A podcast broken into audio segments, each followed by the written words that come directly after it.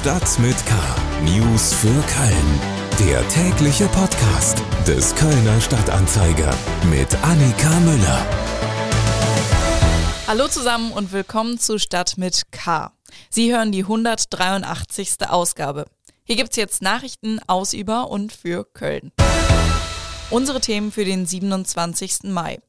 Immer weniger Kölnerinnen und Kölner können sich eine eigene Immobilie leisten. Schauspieler und Naturschützer Hannes Jenicke kritisiert das deutsche Konsumverhalten. Und so arbeiten unsere Gastrokolumnisten und das mögen sie an der Kölner Gastronomie. Schlagzeilen. Die Geschwister Schroll Realschule in Köln-Ehrenfeld steht unter Schock. Ein Schüler und ein Lehrer waren am Mittwoch bei einem Wandertag schwer verunglückt. Eine zehnte Klasse war auf der Erft im Westen Kölns Kajak fahren, aber in der Nähe eines Wehrs in Bedburg war ein Schüler ins Wasser gefallen. Der Lehrer sei ins Wasser gesprungen, um ihm zu helfen, berichten Zeugen. Doch alles ging so schnell, dass der Schüler gegen die Wasserströmung nichts ausrichten konnte. 80 Meter hinter der Unfallstelle wurde der Schüler von der Feuerwehr aus dem Wasser gezogen. Er musste reanimiert werden. Am Freitag können die Ärzte eine akute Lebensgefahr nicht ausschließen. Auch der zur Hilfe geeilte Lehrer befindet sich nach derzeitigem Sachstand weiterhin zur Behandlung im Krankenhaus. Die Mitarbeitenden der Kölner Staatsanwaltschaft sowie die Behördenangehörigen auch der Nachbarstaatsanwaltschaften in Bonn und Aachen sollen an diesem Samstag freiwillig, unbezahlt und ohne Dienstausgleich arbeiten. Denn durch schwerpunktmäßig Corona-bedingte Personalausfälle sei es in der Vergangenheit zu einem Arbeitsrückstau gekommen. Demnach herrschen bei der Kölner Staatsanwaltschaft dramatische Zustände, wie der Express aus einem Brief des Generalstaatsanwaltes zitiert. Erneut kommt es an diesem Wochenende zu Vollsperrungen in der Kölner Innenstadt. Grund dafür sind private Baumaßnahmen an der Fassade eines Gebäudes in der Schildergasse 73 bis 76 Ecke Brüderstraße 1. Die Nord-Süd-Fahrt wird daher ein drittes Mal von Samstag 7 Uhr bis Montag 5 Uhr in Fahrtrichtung Süden ab Brüderstraße und in Fahrtrichtung Norden ab Cäcilienstraße voll gesperrt. Es werden großräumige Umleitungen eingerichtet. Ich wette, ich bin nicht die Einzige, die in Köln arbeitet, sich als Kölnerin oder Kölner bezeichnet und dann abends auf dem Heimweg klammheimlich die Stadtgrenze überquert. Wohnraum ist in der Domstadt eben nicht unbedingt erschwinglich. Wir kommen zu den Themen, die wir etwas ausführlicher besprechen wollen.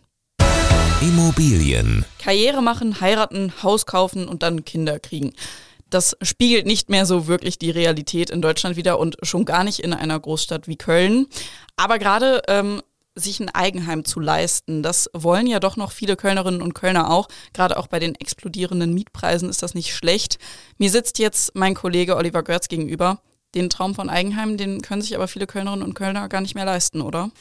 Ja, das ist richtig. Das äh, ist eigentlich auch landläufig bekannt, äh, weil halt alle sehen, dass alles teuer ist. Jetzt gibt's eine Studie von einem äh, Forschungsinstitut, das im Auftrag der freien Wohnungsbauwirtschaft entstanden ist. Und die belegt das Ganze dann auch so ein bisschen mit Zahlen. Also die Zahl derer, die sich überhaupt Wohneigentum leisten können, geht also beständig zurück und das äh, hat äh, natürlich auch diverse Gründe.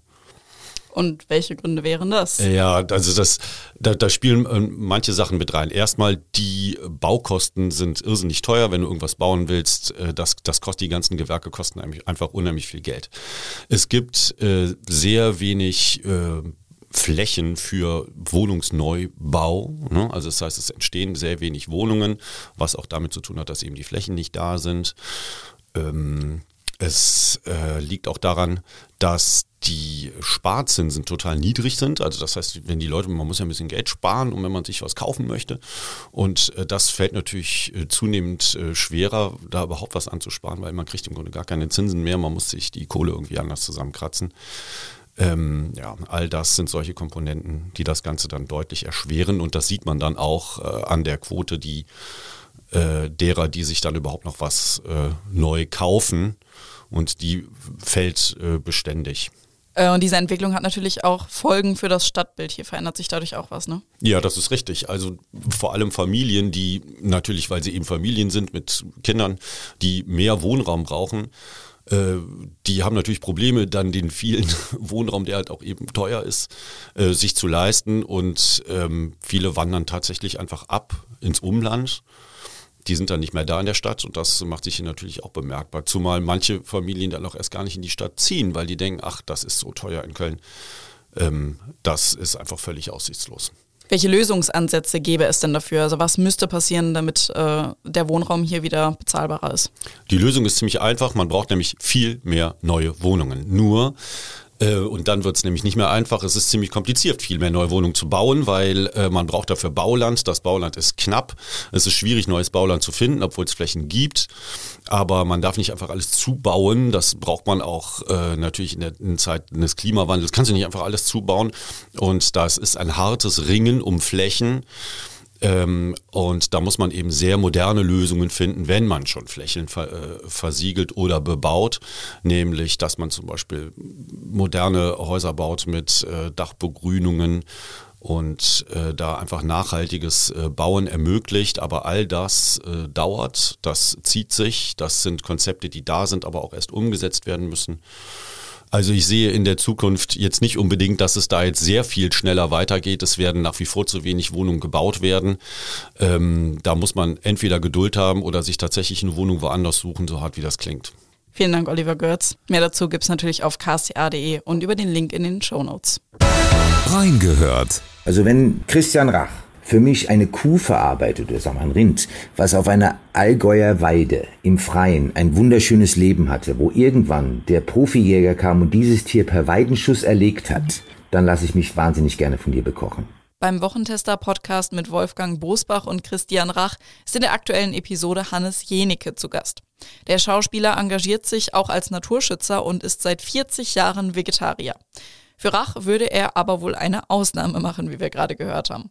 Im Podcast hat er mit den Wochentestern über seine ZDF-Doku im Einsatz für das Schwein gesprochen und seine Meinung zur deutschen Ernährung deutlich gemacht. In Deutschland ist es ja der Wunsch, dass Essen billig ist und satt macht. Aber trotzdem, es gibt ja keinen Menschen, der, der sagt, mir macht Essen keinen Spaß, ich esse nicht gerne. Weltmeister sind wir im, in den Ausgaben beim Küchenkauf. Also kein Land der Welt gibt so viel Geld für die Küche aus und kocht dann aber so billige Ware wie die Deutschen. Neben Jenike gab es natürlich auch noch andere Gäste. Unser Chefredakteur Carsten Fiedler und die Weltchefreporterin Anna Schneider haben über die Chancen einer schwarz-grünen Koalition diskutiert. Fiedler sieht darin das, wie er sagt, Zukunftslabor für eine glaubwürdige Politik, Schneider dagegen ein bequemes und typisch deutsches Bündnis. Die ganze Podcast-Folge finden Sie natürlich auf ksta.de slash podcast oder der Podcast-Plattform Ihrer Wahl.